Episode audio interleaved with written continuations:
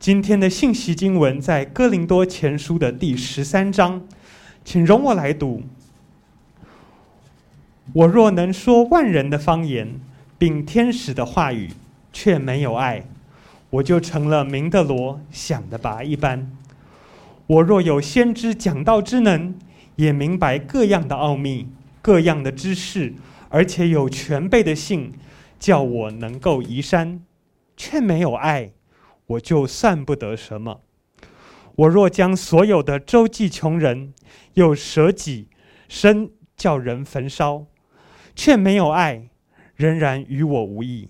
爱是恒久忍耐，又有恩慈；爱是不嫉妒；爱是不自夸，不张狂，不做害羞的事，不求自己的益处，不轻易发怒，不计算人的恶。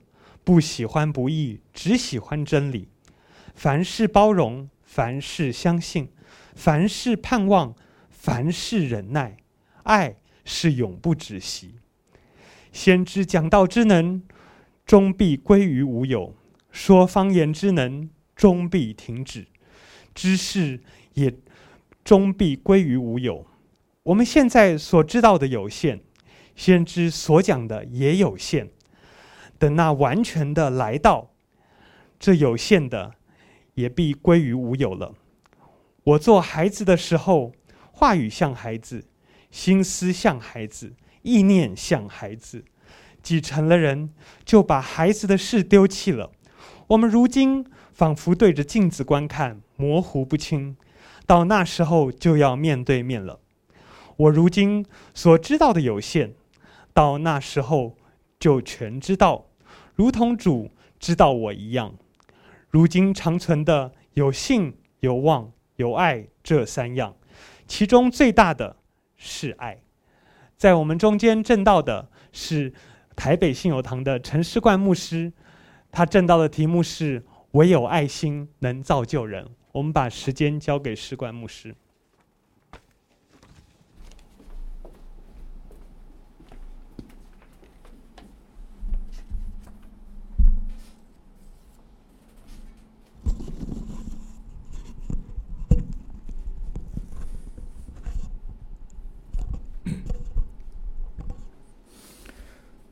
呃，亲爱的福音朋友，东福的弟兄姐妹们平安。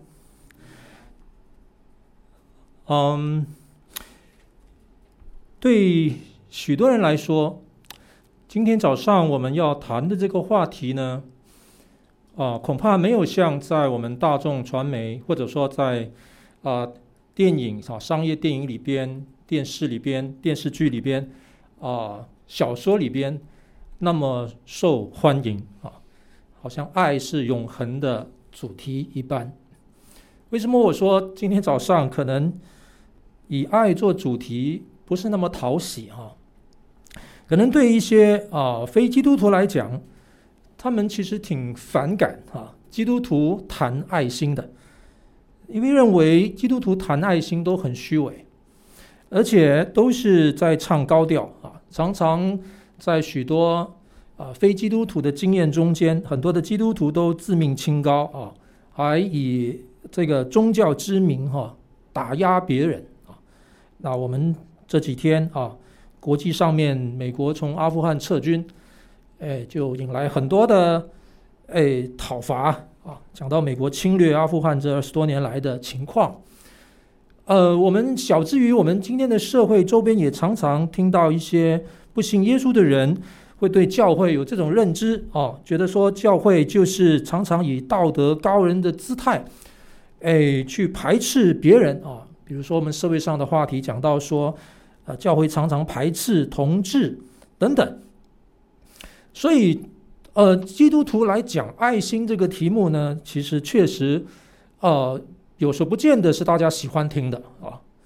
那对基督徒本身来讲，有时候也不太想要讲爱心，因为基督徒自己意识到，呃，这个题目呢是说易行难哈，那就干脆不说好了。更何况啊，很多的基督徒常常记得圣经有一节这样的经文啊，呃，在约翰一书第三章十八节这边讲到说，小子们呐，我们相爱不要只在言语和舌头上，总要在行为和诚实上。这恐怕也是很多非基督徒啊，他不见得引用这段经文，但确实是有类似的指责，认为基督徒总是在言语和舌头上说爱啊，但从来都没有在他们的行为和诚实上。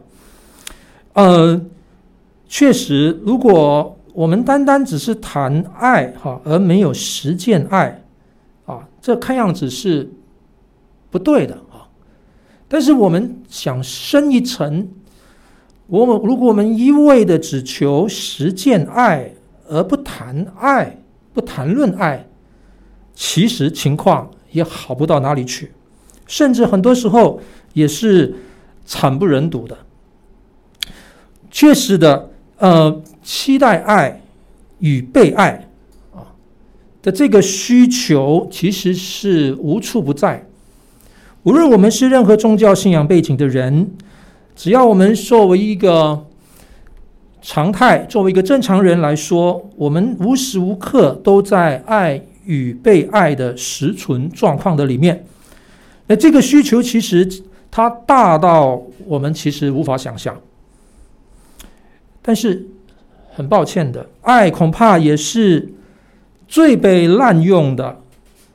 它无所不在的这个大需求，偏偏又遇到了处处滥用或者是误用，莫名其妙的一种压爱心赝品。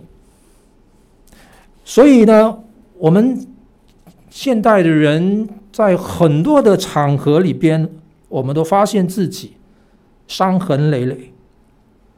爱被证明是最深的需要，但是我们又发现这个需要难以满足，所以到底谈论爱跟实践爱这两者，难道真的是彼此相隔的吗？他们中间没有相互的关系吗？谈论爱其实也是重要的，亲爱的朋友，呃，弟兄姊妹，如果我们不知道何谓真爱，如果我们不知道爱的本质，我们如何实践爱呢？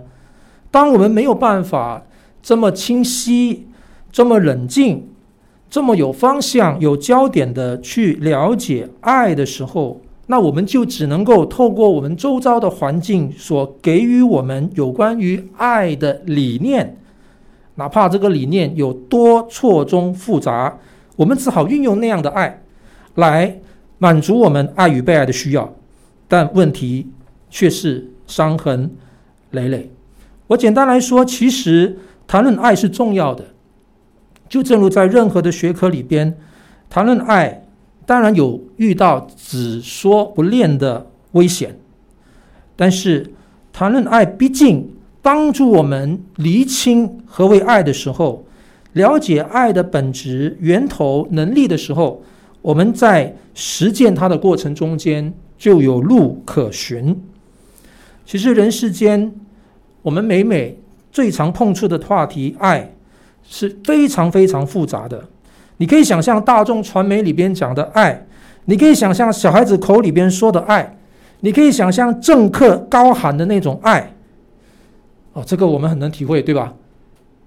我打高端，我爱台湾。啊你不打高端，你不爱台湾啊，等等之类的。又比如说，我们在奥运场上啊，哦，我爱麒麟，我爱小戴啊。请问这两个你爱谁啊？我两个都爱，不过我最爱幸存啊。各位，我们每一个人口中讲的爱到底是什么意思呢？美食当前的时候，我们说爱；偷情男女，他们也在讲爱啊。我们口里常常说的爱，有各种各样不同的紫色意义。到底什么是爱呢？呃，在我们成长的经验里面，从一个人他出生来到世上的成长的过程中间，其实我们大概可以把爱的经验啊、体验，把它啊归纳成六大类。第一个叫做亲爱，当我们呱呱坠地来到世上的时候，被母亲抱在怀中啊，这亲爱。然后随着成长，我们有群爱，慢慢这个群爱会变成友爱，友爱中间会变成情爱。情爱中间就会所谓进入的约爱，这个可能是今天世界上很少人愿意讲的。约的意思就是婚约哈，covenant 啊。呃，然后约爱过后，我们会有所谓在夫妻生活里边的性爱，然后可能又来一个循环，又来亲爱，又来群爱。我们大概可以把爱分分成这几个不同的一种经验的方式，在人际互动中间的一种形态。亲爱的朋友、弟兄姐妹，这些其实都可以用爱来表达哦。我们传统里边讲的亲情、爱情、友情，只不过稍微把这六个把它归纳起来了。那仔细分析这六个，其实你发现，我们每一个人在当中都可以有所经历，有所被建造，但也有有所常常被伤害。而福音信仰，今天我们要看圣经，甚至其实在各宗各教里边，还有一种在这人间经验之外的一种爱，我称之为圣爱 （Divine Love）。这个圣爱其实。它完全维系着人间的六种爱。当我们今天的讲到的题目“唯有爱心能造就人”的时候，到底这里讲的是什么爱呢？我们回到今天的经文，《哥林多前书》十三章是很多人知道的，不但基督徒喜欢，我相信如果您是福音朋友，说不定你你也可能会朗朗上口的唱这首诗歌。呃，我我已经。搞不太清楚了哈，听听说他是早年台湾哪一部连续剧的呃这个电视连续集的主题曲哈，我我不太确定是哪一个，但但是这这个爱的真谛，更多前书其中这个对爱的真谛的描述是很多人喜欢，连不信耶稣的人可能都觉得很喜欢，甚至说你很可能去参加基督徒朋友去教堂里面参加婚礼，你就可以看到这段经文，但其实很不好意思的，这段经文出现在圣经这里的时候呢，一点都不罗曼蒂克，一点都没有在讲爱情，也不在讲婚姻。你注意到这段经文里边讲到爱是什么，爱不是什么的时候，它中间里面讲到爱是不嫉妒，很难想象吧？你可以想象一对恩爱的夫妻，当他们要站在神面前立约的时候，他们说爱是不嫉妒。诶，这个在今天很难操作吧？在古代一样难操作吧？所以看样子，这段经文恐怕不是在讲婚姻，不是在讲花前月下你侬我侬。那这段经文到底在讲什么呢？当然，我并不能说这段经文不能够用来在结婚的典礼上面啊、诵读啊。但是我们需要把这段经文放回到圣经本身的文本里边，它的脉络里边，去了解到底这么著名的经文讲的爱是什么爱。我们可以这样来简单归纳说，其实这段经文它更大的是聚焦在我刚才讲的人间经历中间的群群爱哈，就是它是一个比较广泛性的。哥林多前书是在讨论当时的教会里边遇到的很多问题。亲爱的福音朋友，请你不要以为教堂是一个人间天堂，这个字眼我们其实用在很多觉得。很人很愉悦、很欢快、很幸福的地方，我们叫做人间天堂。我并没有说教堂不算天堂，不过确实的，它有“人间”这个字在当中。凡是有人的地方都有困难。教堂是一群认识了耶稣、被耶稣的救恩所感动、所拯救的一群人，在学习、继续更深的认识这个爱、领受这个爱、传扬这个爱的地方。等于说，他们对爱的体会。也是在学习成长的过程中，他们有了方向，他们有了动力，他们有的源头，他们有的根基，这是他们与世人不同的地方。但是他们与世人相同的地方，就是他们也不完善，他们继续在成长过程中间。所以这段经文其实是保罗当时对教会里边的这些的弟兄姐妹们、基督徒们说的一番话。为什么要说这番话呢？这番话其实我的讲道题目不是我取的，我直接就用保罗他的话。虽然哥林多前书第十三章是著名的爱的篇章，从第一节到第十三节全章在讲爱，但其实在更早一点，在第八章，哥林多前书的第八章的第一节那边就已经有提到爱这件事了。当时保罗在把话题引到一个一个很大的话题，教会里边发生了什么事呢？就是当时在西罗世界里边，在哥林多城的教会里边，就有人为了能不能够去吃那个祭过偶像的食物这件事情，他们教会当中就有很多不同的意见，甚至到地步他们辩论。这个辩论当中基本上发生在两群人身上，一群人就是觉得拜过偶像的东西没关系，吃就好了，反正呢，世上一切的食物啊都是来自于上帝啊。福音朋友，你只会看到基督徒啊，这个饭前他会祷告啊，这背后里面传达的就是这个意思，就是万物都是从神而来，我们感谢上帝，我们就放心的吃，这个从神而来都是圣洁，可以供应给我们养生的。所以这一种观念让这些基督徒说，拜过偶像食物没关系啊，反正我祷告了我就吃了。但是有另一类的基督徒呢，当时哥林多教会他们就觉得不应该吃，不敢吃啊，觉得你这个祭过偶像的食物呢，诶不行哦，你这个吃你等于在拜偶像等等，所以就两类人在那边争论。然后想，我就不需要进到那个经文的仔细的部分，我想把那幅图画描绘一下，让大家知道这个情况。所以保罗到第八章要讲到这个话题，想要去劝勉当时教会这些在争论的话话题的时候，他就直接切进来讲一句话。他说：“其实知识就是那些觉得说，哎呀，食物可以吃了，怕什么？没关系，这个反正我有上帝哈，我的知识让我自己很很坚强啊，所以他就吃了。那。”保罗说：“提醒他们，知识是叫人自高自大，唯有爱心能造就人。”他讲了这句话。他讲了这句话过后呢，他就继续去解释那个辩论，那个吃祭偶像事物的辩论。他就停下来了，一直讲到从第八章第一节，一直讲到的第十一章，都在讲这段事情。跨进第十二章里边，他就讲到了弟兄姐妹之间要像身体一样，彼此珍惜，彼此体恤。彼此扶持啊，然后跨到第十三章，就是今天我们要看的经文，就讲到爱。他的爱的主题从第八章点开了，到了第十三章，来到他的高潮，他就聚焦的在谈爱这件事。我简单来说，就是唯有爱心能造就人。这个“唯有”的意思是什么意思？它其实是针对于人在知识上，在自我中心上，在自负上。在字义上的一个角度，反过来说，只有爱心能够造就人。好，我接下来要从这个角度来看今天这段的经文啊，嗯，今天的这段经文，我们通常一看的时候呢，焦点都是集集中在中间的那一段啊，第四节到第七节，爱是恒久忍耐，因为这是那首歌的开头。啊，爱是恒久忍耐，又有恩慈。我们就写集集中这一段，它也是一个爱的清单啊，好像很单纯，就直接给爱下定义。但是如果要更加掌握保罗在这里要讲的，我想我们还是需要把全章看全章来看一下啊。我今天要谈的整个焦点就是为什么唯有爱心能造就人？造就是什么意思？造就就是这个字。在新约圣经里面出现的时候，都是用在建筑物，就是建造、建造啊。我们如果要用最啊俗气的话来讲，就是建设性。我们常常会批评一个人，你的话没有建设性，你这种行为没有建设性啊。就是我们这个社会很需要建设的意见，我们这个需社会很需要有建造的这种支撑的。这种不是拆毁的，不是破坏的，而是积极的，而是建构的这种行为。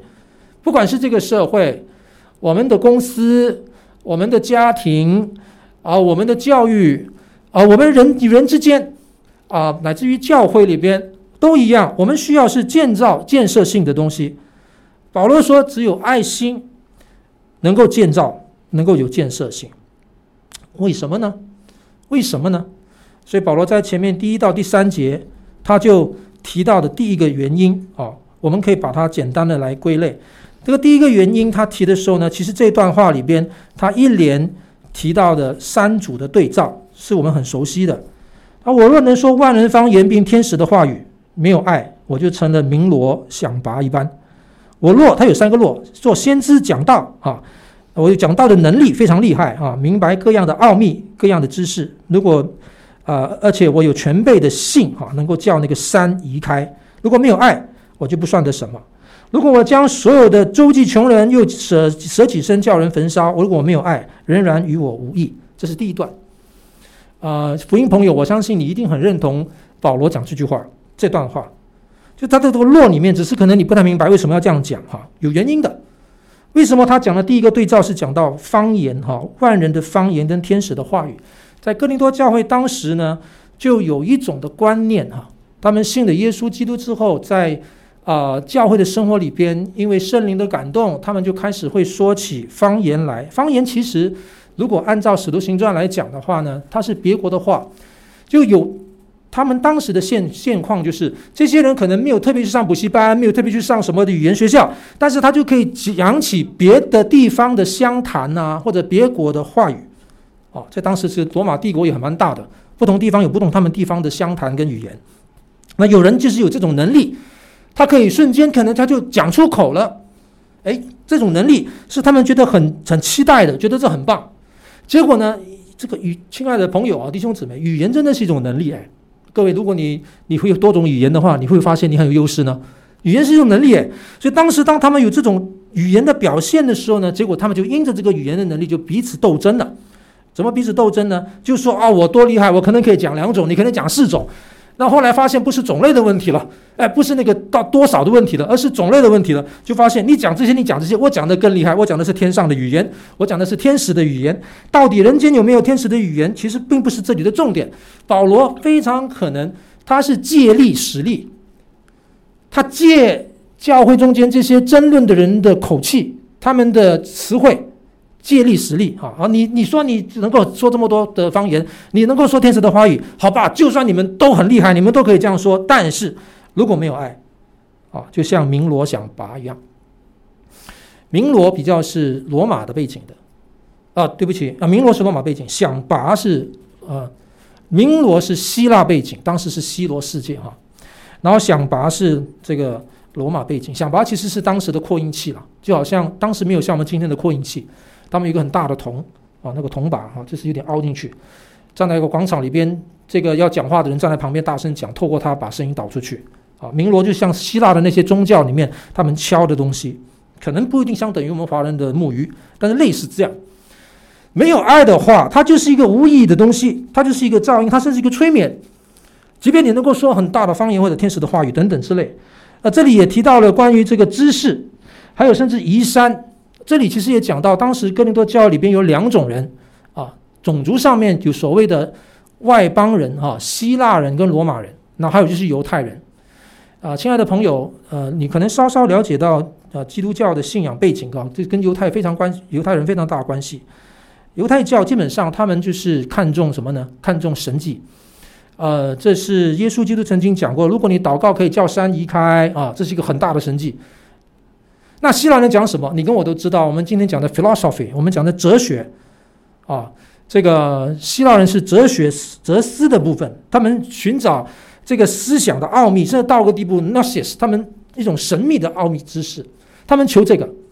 保罗说，不管你是求你多厉害，能够把山移开，那种信心能力非常大，或者你求你有很艰深的知识，就算你有这一切啊，各样的奥秘你都懂啊，但是如果你没有爱，就不算的什么。最后一个，他讲到是一般人我们都知道的周济穷人，就是好行为，能够多做善事，甚至到个地步呢，你牺牲你自己，如果没有爱，与我无益。我们简单来讲啊，在这一段里面，保罗其实带出一个很关键的意思啊，爱为什么那么重要？爱为什么只能唯有爱能够造就人？哪怕你再有三头六臂，但是爱能只有爱能够造就人，因为在这里告诉我们一件事情：爱它产生意义。爱是意义的源头，爱赋予价值。任何事情当然不是没有价值，但是任何事情里面没有爱，那件事情会打折扣，甚至到个地步，那件事情会变质。但是如果是一个真爱的话，这个真爱会让事情本身加分，这个真爱会让我们看到意义何在。我简单来讲啊，亲爱的朋友，爱的反义词不是恨，我想你可能也知道了。但是怎么样来理解这件事呢？圣经告诉我们，爱的反义词是罪，恨只不过是罪的一种。那什么叫罪？罪其实就是自我中心，罪其实就是自私、自义、自负、自大。罪把人变得什么都不是，罪把人变得分崩离析。在自义、自负、自大、自满的里面，怎么可能会有爱呢？在这样的一个自我中心的里边，分崩离析过程的当中里边，人其实真正受伤的，就是因为他爱不起来，他也不知道如何接受爱。但是福音信仰告诉我们，耶稣基督来，约翰福音三章十六节，神爱世人，甚至将他的独生子赐给他们。你就发现神爱世人这个爱，跟后面那个神将他独生子赐给我们十字架就放在一起了。爱跟十字架是放在一起的。请问十字架是什么目的？十字架是要来处理人的罪的。十字架来处理人的自我尊大，十字架来来处理人的自以为义，结果到头来自己什么都不是，也做不了什么事情。但是这个爱来了，爱来解决这个问题。所以爱的反义词不是恨，爱的反义词是罪，罪让我们分崩离析。但是爱来帮助我们，来救拔我们，来修复我们，来饶恕我们，来建立我们，来圆融我们。这是意义所在。各位在我们人世间也都一样，我相信你可能也体会得到，为什么一个在谈恋爱的人，好，我用爱情来做个例子，谈恋爱呢，突然间觉得自己哇，好人生非常有意义。可能他其实，他说不定其实刚刚还被老板炒鱿鱼，又或许可能他他他可能遇到很多不顺利的事情，但是可能他遇到一份真爱的时候，他突然间觉得他力量很大。爱产生意义，爱开开向了一个。有价值的方向，让我们看见希望，这是爱的特质。爱产生意义，但是这个意义，接下去就是出名的这首歌。这个意义是怎么展现的呢？啊，朋友，这这这段这段这段话可能你会背啊，基督徒可能很多都背得出来，请你留意啊，这段话里面对爱下的定义，它有正面下定义，也有负面下定义。它这里一共讲了十五个特质，中间有八个不是。八个不是什么，爱不是什么。那有意思的就是它的开头跟它的结束啊，它的结束在哪里啊？这个是我们可以呃研究一下啊。我们唱的那首诗歌呢，从爱是爱是很久忍耐又有恩慈啊，它的最后一句是爱是永不止息，非常好的 ending 啊。呃，其实它真正的结束应该不是停在爱是永不止息的。圣经的经文你发现爱是永不止息，从第八节开始，它是属于下一段的。它应该是属于下一段的。那在这个爱的清单里面，其实是从爱是恒久忍耐开始，然后在凡事忍耐结束。这是中间第二段，中间第二段。所以什么是爱？爱原来是从忍耐开始，从忍耐结束。这个很有意思啊！各位，我想邀请你啊，包括教会的基督徒们啊，为什么保罗在这里讲到爱的时候，他会提到这一些的内容？亲爱的朋友，你会赞成这里所讲的爱的定义吗？这里是值得我们思考的一个问题。请问，爱能不能够下一个完整的字词词汇上的一个清单式的定义？可以吗？我想难度非常高哦。如果你是对文史哲很有兴趣的，你读不管是中国啊，中国其实很少提到爱哈。你读西方那些莎士比亚，诶，你再早一点的这些文献啊，你会发现不同的这些大的文豪啊、文学家、哲学家对爱下的定义林林总总，非常多。可能你就很难觉得说啊，这因人而异吧？啊，看人当下的感受来决定什么叫爱啊？哎。其实这值得我们思考一个问题：到底保罗这里讲的爱是恒久忍耐又有恩慈等等等等这些清单，只有这些吗？有没有一些其实属于爱，但是没有在这个清单当中的？有这个可能吗？当然是有的，当然是有的。但是我们要问的问题是，在这里所出现的清单，为什么保罗当他写到这里？他的文思，他的思潮来到这个地方，他下笔写在葡萄纸上面的时候，他为什么在为爱去做一个定义式的表达的时候，他写了这些定义，写了这些内容，一定有原因的。原来哈，原来，呃，福音朋友，刚才我说过了哈，在哥林多教会里边，他们其实有很多的混乱，他们也在很多的学习的里面。是的，他们都信了耶稣，他们也知道耶稣基督很宝贝。但是碍于很很多的挑战试探，他们也常常软弱。他们在不断的学习当中犯了很多的错误。保罗在这里基本上是针对当时教会里边发生的困难，从这个困难角度来谈什么叫爱。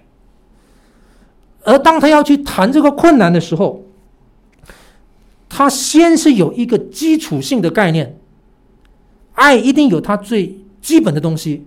对保罗来讲，什么是那最基本的东西呢？保罗是一个很敬虔的犹太教徒，他是法利赛人。他说他自己是法利赛人中的法利赛人，哈啊，福音朋友，法利赛人的意思哈，不是种族哈，法利赛人是犹太人中间专门在犹太经书上面啊非常有研究、非常有成就的这些老师们哈，所以保罗是一个这样的人，所以他非常了解旧约的圣经。那旧约圣经里面怎么样讲神呢？其实旧约圣经里面讲到神的时候呢，有常常做一些蛮标准式的，或者说蛮啊制式的一种定义啊。我举一个例子啊，像比如说旧约的诗篇啊，福音朋友可能也会，当你接触到圣经的时候，诗篇是比较容易读的地方哈，好像一看就可以感触得到。诗篇的八十六篇第十五节有一节这样的经文说：“主啊。”就是上帝啊，你是有怜悯、有恩典的神，不轻易发怒，并有丰盛的慈爱和诚实。这样的经文几乎是完全一样的字句，也出现在旧约很多的地方。我的意思是，旧约里面去形容上帝的时候，会这样来形容这位上帝。这位上帝是有慈爱的上帝，但这描述的里边关键词是不轻易发怒。然后呢，丰盛的慈爱和诚实。那我邀请你注意两个词，一个就是不轻易发怒。这句话也出现了在保罗在这里的定义。爱是不轻易的发怒啊。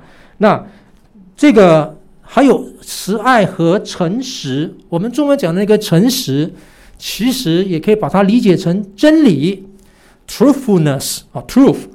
它不单是诚实，它是真理。所以在这里呢，你看到这边保罗定义的时候呢，爱是不喜欢不义，只喜欢真理。所以我们可以这样来理解说，保罗在这里要为爱来做一个清单式的定义的时候，他先有一个旧约上帝的爱长什么样子，再从这个基本上面去延伸他这个清单。所以你发现他从忍耐开始，从忍耐结束，因为这非常明显的衬托出旧约神是不轻易发怒就这个这个意思。然后呢，为什么要用这个做重要的开头跟结束呢？和合本里面都是忍耐，其实在本来的文字当中，这两个忍耐有差别啊。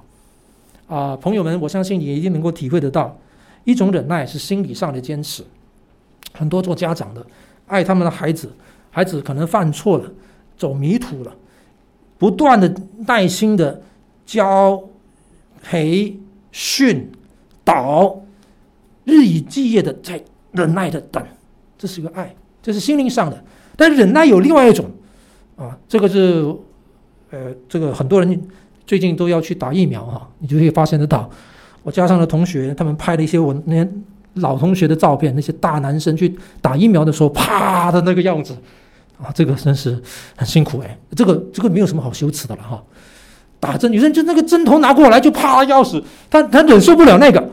一种忍就是身体的坚忍。这个比如说在旧约圣经的约伯记讲到约伯，哇，他痛苦的不得了，他全身他长了个怪病啊。人有内外的，在这段经文里面讲到爱，他有前面的第一个忍耐是指到心灵的，后面是讲到身体的。不管怎么样，这些细节我就不能再多说啊！我要表达是这段清单里面每一件，保罗讲的每一件，都有指涉性，都有一个对应，对应到当时教会里面的困难。讲到，比如说我举个例子，爱是不嫉妒。刚才我讲了，这个你放在婚姻的这个隐喻的里面怪怪的，但是你放回到这个当时的教会的这些的辩论的纷争结党的人当中，你就完全明白他的意思了。爱是不嫉妒，就是你能够欣赏别人的长处，你不会嫉妒别人比你强，你你你不是在跟人家竞赛。爱是不自夸不张狂，这句话也是很有意思的。各位，这个清单哦，保罗用的每一个词都有意思。什么叫不自夸不张狂？其实两个字读起来好像同义词，对吧？啊、不自夸不张狂。如果你看英文，你就发现它还是有点差别的哈。简单来说，简单来说，哥林多教会里边。当这些人在纷争结党、彼此在辩论的时候，就有一组人认为自己很厉害，认为自己很有知识，认为自己是刚强人，然后就看轻看那个不太有知识的，就轻看那个认为软弱的。那那些觉得自己比较，比如说是那个不敢吃祭偶像之物的，他们就反过来认为说，你们这些呢是其实冒犯上帝，上帝啊，你们对信仰上并没有认真啊，不够严谨啊，也会指责他嘛啊，所以就有刚强人看软弱人，他就很骄傲；那软弱人看刚强呢，他自己有他自己骄傲的一套。最简单的例子就是，如果我们今天在街边啊，你看到两个乞丐，各位不要以为乞丐是不会骄傲的。因为乞丐 A 跟乞丐 B 在一起的时候呢，可能乞丐 A 跟乞丐 B 他就显出他的骄傲。这里讲的不自夸、不张狂，保罗一连讲了两句话，两个词，他其实是针对我，不管你们是哪一种人，都不要骄傲，都不要 boastful，哦，都比较 proud，都比较自傲，哈，等等。所以他是很针对性的去做这个清单的说明，不做害羞的事。这句话我们就想到了，在哥林多教会有人犯了非常非常严重的罪。他们在性上面犯罪，他们去啊、这个娶他们的继母。当时在整个哥林多城市里边有非常不良的这种所谓的性泛滥的文化，多少影响到一些可能刚刚信耶稣的人，他们不明白，他们去做这些事情。所以这个不害羞的事可能指到这一些，不求自己的益处。这个包含了刚才我讲过吃那个拜偶像食物的。保罗意思是要劝他们，你就算自己有这个知识。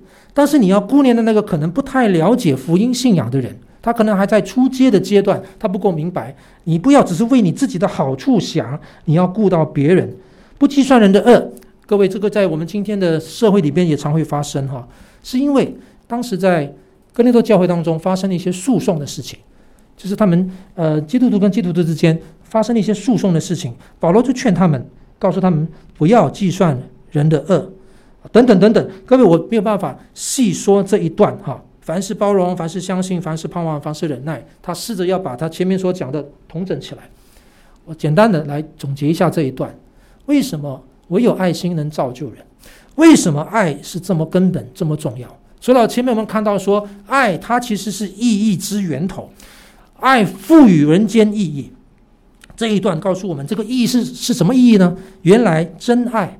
真爱一定会让我们面对处境，真爱一定会让我们委身在当下，真爱一定会让我们能够投身在你真正的困难中间去操练、去学习。爱原来不只是一种纯粹的感觉，从来都不是。当然，爱一定有感觉，但是它不能仅仅只是一种感受而已。爱除了有感受、有好的感受，除了有 good feeling 之外，爱其实它更大的程度上面，它是一种的委身，它是一种的责任。我们在台湾曾经一度时间，呃，流行的一句话就是：爱是在别人的需要上看到自己的责任。爱跟责任是有关系的。亲爱的朋友，当我们一讲到责任的时候，你就发现责任有些时候不是那么 good feeling 的，因为当你要履行责任的时候，你发现你可能要调整你自己，情绪上调整你自己。时间上调整你自己，你可能要付代价。爱是什么？为什么爱重要呢？为什么爱它造就人的原因是，爱是使我们会面对处境、委身处境、投身在其中的。真正的爱不让我们逃避。我这里顺带说一下，在教会里边有些的基督徒啊，来教会久了，呃，甚至我们在大城市里边，我们有时候有一种文化。我们去一家教会参加聚会，哎，我们觉得这个教会非常棒，哇！今天主席唱歌好好听哦，哎，今天主席唱歌真的很好听哦，哎，哇，这个这个这个这个来这里多好呢，哎，来了两个月发现只有台上不错，台下每次就感觉到刺刺的，不舒服，哎，觉得对我不太好，哎，不太好怎么样呢？觉得呃，这个教会没有爱心的，没有爱心怎么办呢？没有爱心，简单嘛，大台北地区何处无芳草呢？那我不是另外再再换一个教会啊，再去找。哦，你去到另外一个 B 教会里面，你觉得哇也很好，哇这里真是好，充满爱心的。但是谁知道你参加了一个小组不到不到两个月，哎发现不太对，因为当中一个组员一天到晚上在对付你，不懂是你在对付他还是怎么样？结果呢你就不舒服啊，再换教会去寻找真爱吧。各位，我们没有办法在这种中这样的一种氛围里边学习什么叫做爱。真正的爱会让我们委身在其中，真正的爱。一定是牵动人格，真正的爱一定会有关联性，而不是自我尊大。你跟我都知道，哲学家笛卡尔讲那句话：“我思故我在。”呃，我们好像越扯越远了，但是其实不远啊。我思故我在重不重要？很重要。这句话我，我觉得不需要反对他。他似乎在他当时的整个大环境文化的里面，要强调一个人独立思考的重要。今天你如果作为一个教育者，你会鼓励你的学生要知道好好的运用他的思想。我思故我在，当然从哲学的角度来讲，他讲到一个人存在的根本。其实，亲爱的朋友、弟兄姊妹，按照圣经，如果你静下心来想，恐怕你也要想到这一点的。人不是只有我思故我在，其实你思，你思什么呢？你又凭什么思呢？恐怕更重要的一句话是：我关联，故我在。I relate, therefore I am。不只是 I think。到底我是谁？不是我一个人说了算。天地之间，我是谁？一定会有透过别人的参照来知道我是谁。我这个人的价值从何而来？我这个人价值是如何判断？我这个人要怎么样活出我的本我？我要怎么讲求所谓的自我实现？从来都不是我一个人可以说了算。No man is an island 这句话是对的，是对的。如果按照圣经里面来讲的话，因为上帝，我们圣经讲的这位上帝，他是那个从永远到永远三一的上帝，永远到永远有爱的上帝。他按照他的形象造我们的时候，也把我们造成一种群性，把我们造成一个关联性，让我们可以跟他。以及跟我们周遭的人有关联，从这个角度里边界定我们是谁。从你跟我生存的经验也是一样啊。当我们呱呱坠地来到世上的时候，你被母亲抱在怀中的时候，那个时候不是你思故你在，那个时候是你关联故你在。你被爱，你被宝宝，你体验到那个温暖。因此，弟兄姊妹，亲爱的朋友，爱为什么这么重要？为什么唯有爱能造就人？因为真正的爱不单赋予意义。真正的爱，在它赋予意义的过程中间，它让这个意义能够是面对处境的，能够身在其中的，是这种的力量跟特质建造了我们的生命。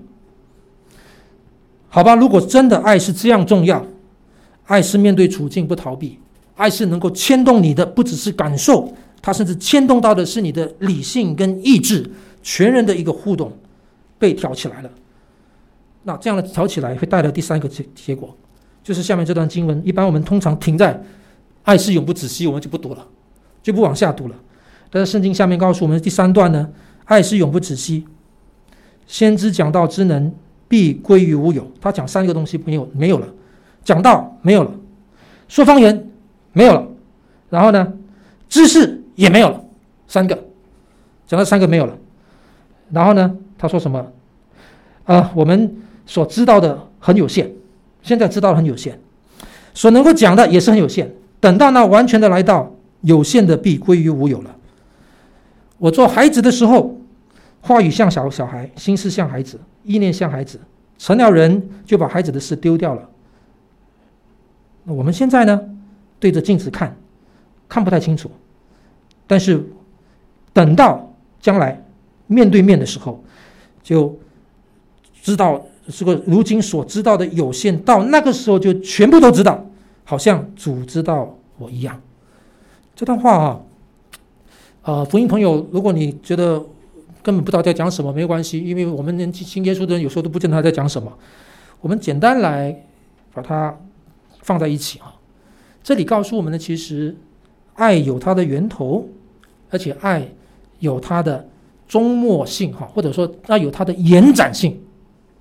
为什么爱重要的原因，是因为爱是一个不断不断，它实存上存在需要，而且它会不断的延展，不断的延展，不断的延展。从福音的信仰角度来讲呢，爱的源头就是上帝。那上帝是造我们的那一位，陪伴我们的那一位，又在前面等我们的那一位。我们的这一生，从个人角度来讲，从社会的角度来讲，从宇宙的角度来讲。我们有过去、现在、未来，那这个爱呢，就是在那个过去、现在、未来始终起作用的。它起作用的原因是因为上帝都在，他也在前面等我们，所以这个爱是不断的往前，爱是永不止息，是这个意思，是从这里讲的。所以当这个情人呢在歌颂爱的时候呢，我盼望你心中里面能够有一个很清楚的图画。你为人间的爱很伟大，不是？是因为有这位上帝从亘古到永远。在你跟我人生经验里面，在我们今天的世界的遭周遭的里边，他是那位从过去、现在到未来，从前方仍然在等我们那位。等那完全的来到。但是我这样简单的讲完这一段呢，哦，我想给各位看一个一个图哈，一个一个一个结构图。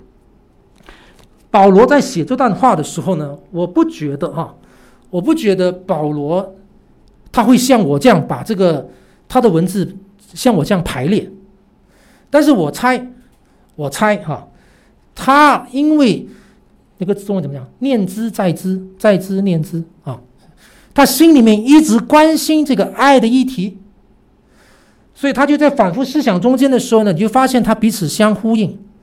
他写下的这段话里面就有这个结构啊，就有这个结构啊。各位，你看这个结构哦，我是按照那个经文的顺序哈，从十三章第八节一直写到十三章十三节的，从上而下这样写下来啊。只是我没有把每一个字标出来哈。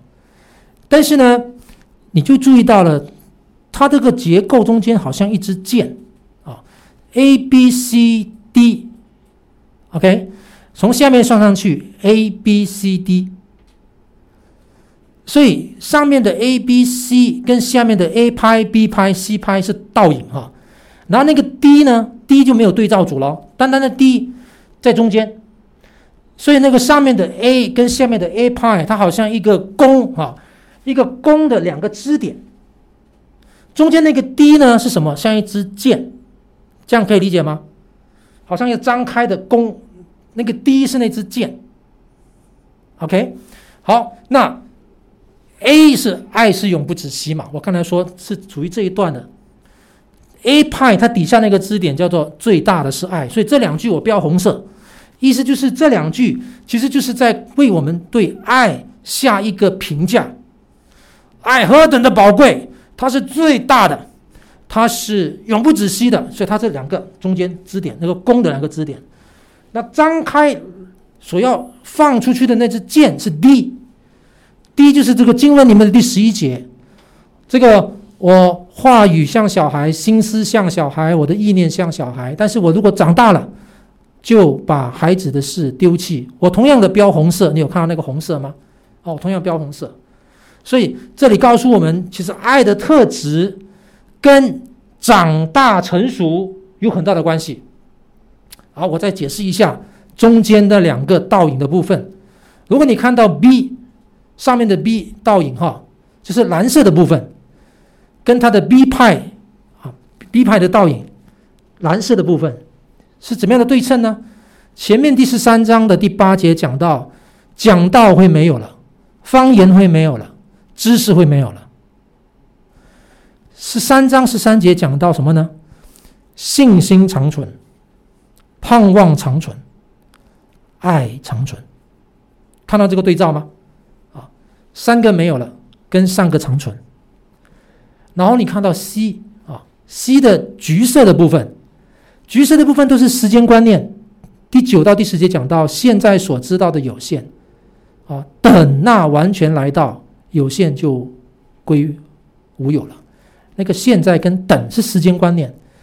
然后呢，十三章第十二节就是 C 派哈 C 的倒影。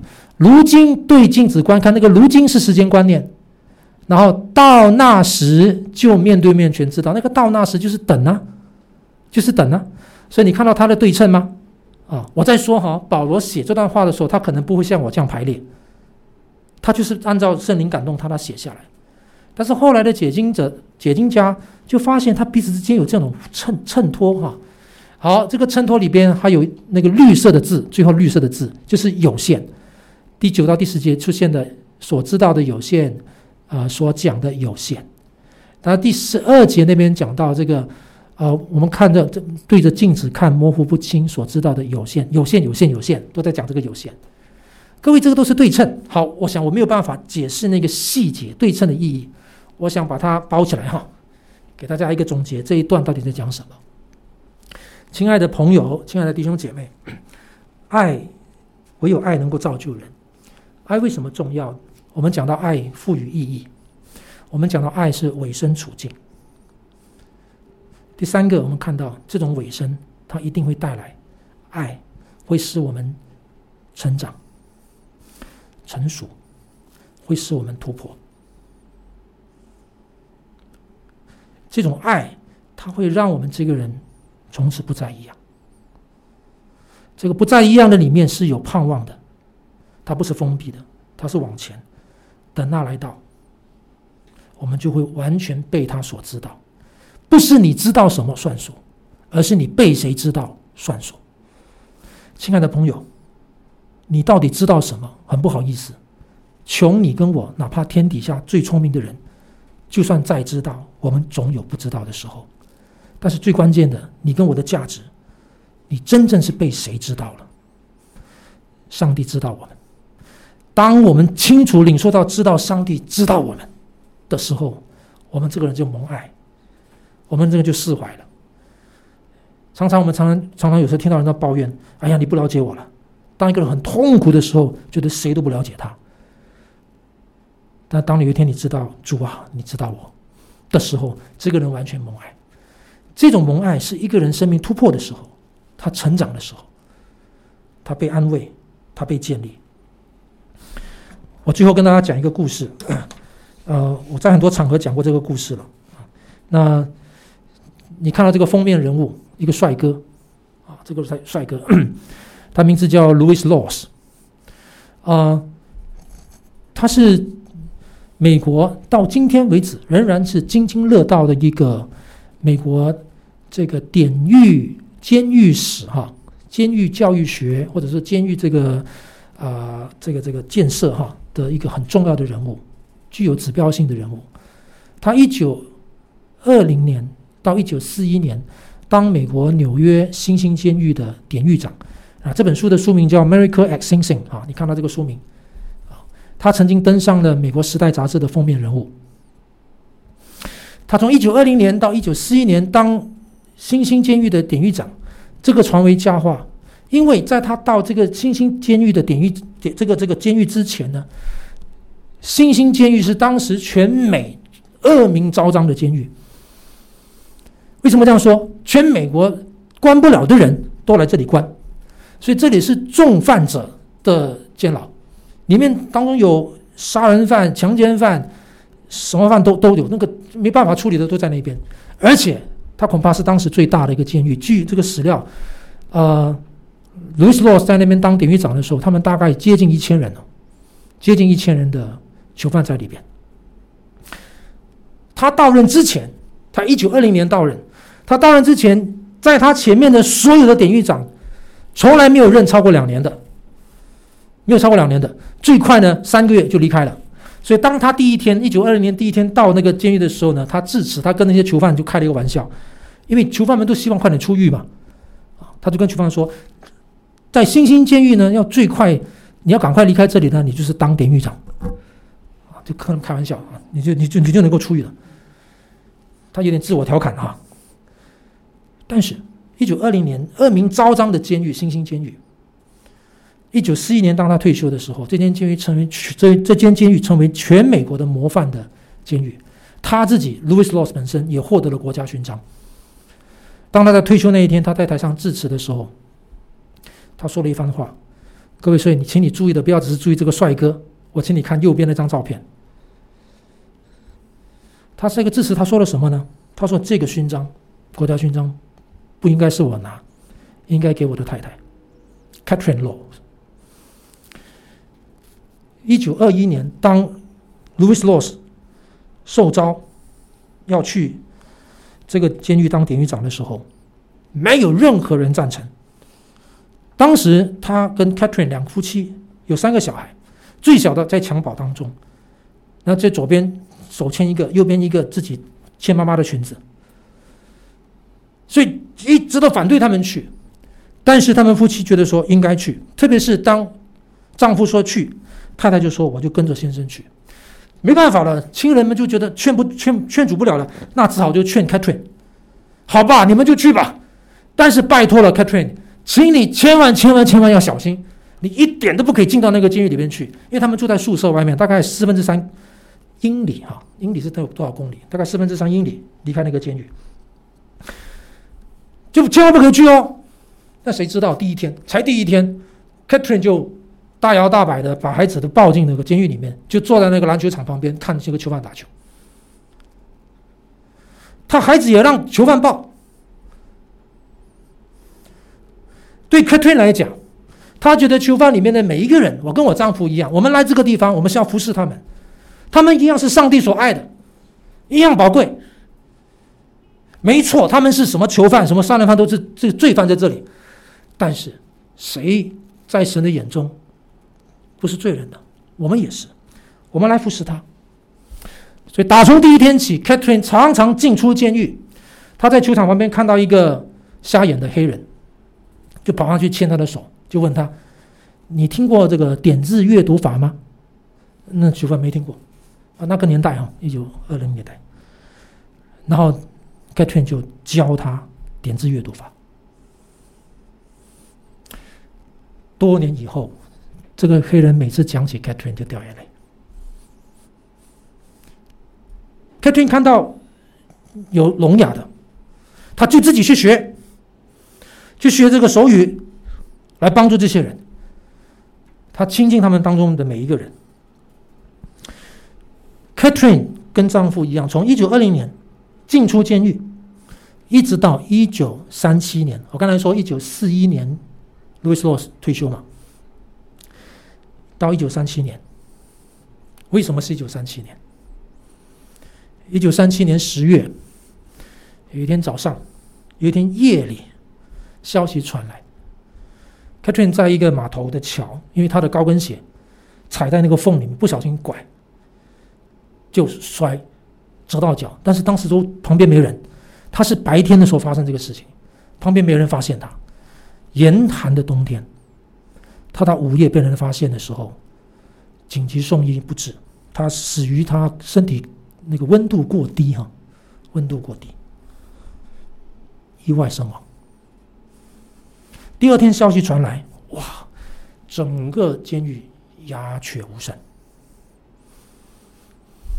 再过两天，太太过世了，Louis Loss 没有上班。再过两天的时候，他们要办这个安息礼拜。那天早上，代理的典狱长就走到外面，早上一大清早起来跑步。在那个监狱外面跑步，他跑到那个监狱的大闸门的时候，吓了一跳，因为那个监狱前面站满了都是囚犯，头低低的，每个鸦雀无声，很多人在抽泣。亲爱的朋友、弟兄姊妹，我们实在没办法相信，连美国当今的典狱的历史都会告诉我们，这是很难想象的一幕。代理典狱长停下脚步来，他想了一想，想一想，他做了一个动作，不应该也不可能做的动作，他做了这个动作，他跑上前去，从他的腰间把钥匙拿下来，打开了那个大闸门，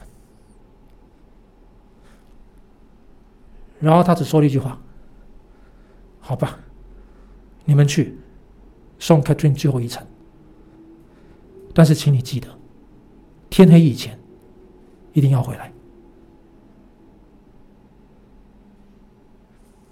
人太多了，你守护的兵卫也没那么多，是有跟出去的，就他们就出去了。基本上没有人想逃走，几乎有人想逃走的，就会被同伴拉回来，所以他们就去了。然后根据史料，亲爱的朋友、弟兄姊妹，当天晚上全部回来。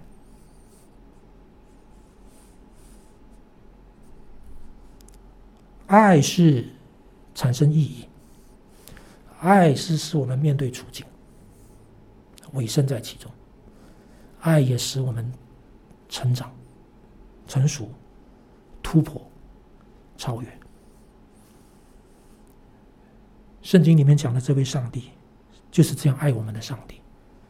愿神帮助我们，信耶稣的，不信耶稣的，我都盼望你更多体会、认识、领受这种爱。我们一起祷告，天父，我们仰望你，谢谢你自己的话，也愿你的圣灵帮助我们认识你、接受你、跟随你，活出爱的生命。靠耶稣基督的名祷告，阿门。